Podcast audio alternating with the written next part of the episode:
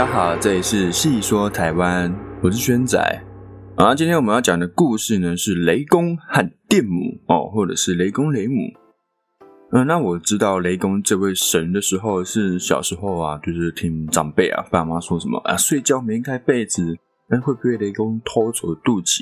啊，不知道大家有没有这份记忆？我那时候还觉得说啊，雷公怎么这么坏，乱偷别人肚脐呢？后来长大一点之后呢，是从《封神榜》哦认识雷公，那他在里面呢是叫雷震子或者是飞天娃。那雷公的形象呢，大多是长着翅膀，然后嘴巴尖尖的，有点像鸟嘴这样。那手里呢会拿着一组雷神之锤以及切子，哦，就很像一个钉子的东西。好，那其实，在雷公没有成神之前，曾经在朝廷当过官，而且那个时候就已经是一位法力无边的高人喽。好，那据说在南朝年代，雷州有位陈姓的猎户哦，他姓陈，养了一头九耳犬哦，就是有九只耳朵的猎犬。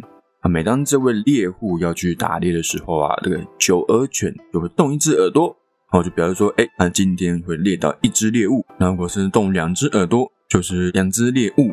因此，猎户在每次出门之前，都会先问问这个九耳犬说，哎，今天会猎到几只啊？这样。好，那这一天，这猎户一样出门打猎，然后就问了九耳犬说：“哎，今天的收获怎么样啊？”那九耳犬这次呢，动了九只耳朵啊！猎户看见后非常的高兴，一次可以猎到九只猎物，这是多大的好运啊！一辈子没有遇过。于是这一人一狗就出门打猎去了。在他们经过一堆灌木丛的时候，九耳犬突然大声的狂吠狂叫。那猎户呢，就理所当然的上前查看啊，啊，但是他没有看到任何猎物，只看到一个巨大的肉球躺在草堆上。那猎物就哎很好奇啊，这肉球是什么？也没有心思再继续打猎了。然后他就抱着肉球往家里走。那猎户呢，刚一踏进家门，天空突然雷雨大作，肉球也在这时候裂开了，里面呢躺着一个小孩子，左手上写着雷。右手写的周雷州哦，那猎户心里就想说：“哎呀，这是老天赐给我的小孩呀！”猎户呢很高兴，替这个小孩取名为陈文玉哦。从此以后呢，就经常有仙人啊来喂捕这个陈文玉，或是跟他玩。附近的邻居知道这件事情后，都称这个小孩为雷总哦，把他当神一样看待。好了，这个陈文玉呢，长大之后就当上了雷州的刺史。而由于他勤政爱民，为人民谋了不少福利，所以在陈文玉过世之后呢，百姓们就替他立庙祭祀。那每当阴天下雨的时候，就常常会有电光和雷声从庙里面传出来，因此大家又称他为雷公或是雷神。好像雷公嫉恶如仇，哈，常常在民间查访，只要是为非作歹、暴殄天物的人，都逃不过雷公的制裁。有一天，雷公又下凡到人间来探查善恶，变成了一块大石头，仔细的观察四周。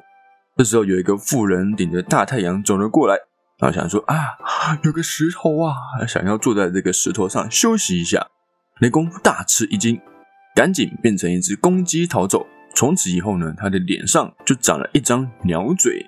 不过呢，雷公的尖嘴也有许多不同的说法。像是有的是说啊，雷公在生前的时候为母亲煮鸡汤啊的时候被雷劈死，所以当了雷公。那他煮的那个鸡汤，鸡翅和鸡嘴就长在他他的脸上。那也有的是说呢，雷公是一生下来就是这副模样，所以也常常的小时候常常被遭受霸凌排挤这样。那真正的原因呢？如果有网友知道的话，也可以在下面留言分享，让大家知道。好，那在另一个下雨天，我们的雷公一样下凡巡查。他来到一个小村庄的上面，在昏暗的天色和滂沱的大雨中，雷公看到一名妇女正把整碗的米往水沟里倒。雷公看到后非常的生气，这种暴殄天物的恶人哈，浪费食物，非常的可恶。雷公就拿起铁锤往妇人身上打下去，一道雷劈在妇人身上，这位妇女当场死亡。那这妇女的婆婆听到雷声，跑出来看，看到被雷劈死的媳妇，婆婆就哭喊着：“我可怜的媳妇，老天爷，你真是没长眼睛啊！”原来这名妇女哈和年老的婆婆相依为命，因为家里只剩下一些米了，这媳妇呢把米糠磨掉后，用米煮饭给婆婆吃，那自己就用米糠皮啊来煮汤喝。而她刚刚倒掉的就是那米糠皮啊啊！雷公知道实情后，愣在原地，不知道该怎么弥补这个错误。他想了一下，决定回天庭向玉帝请罪。雷公跪在玉帝前面，交出他的雷神之锤，说：“我愿意为我的行为负责，请玉帝惩罚我吧。”那玉帝就说：“人已经被你打死了，后悔也没有用啊。”这时候，那位妇女的魂魄呢，也被天将带到玉帝面前。他哭哭啼着说：“请玉帝替我做主。”那玉帝就想了一下，跟妇女说：“雷公不是故意的，你愿意之后帮他的忙，避免这种事情再发生吗？”那妇女觉得很有道理，就答应了。于是呢，玉帝就把这位妇女，哦，许配给雷公。哦，那这个妇女叫做朱佩娘。哦，然后就从怀里拿出两面镜子，交给这个朱佩娘，让雷公在惩罚坏人之前，先用这个雷电镜照一照，以免又犯错。于是呢，朱佩娘就成为了雷婆。从此以后，他们总是一起外出巡逻。只要一有情况，雷婆都会先用雷电镜往凡间照一下，好让雷公能够明察秋毫。好，那其实，在台湾的民间信仰之中，呃，雷公雷婆没有那么常看到，就是比较不普遍。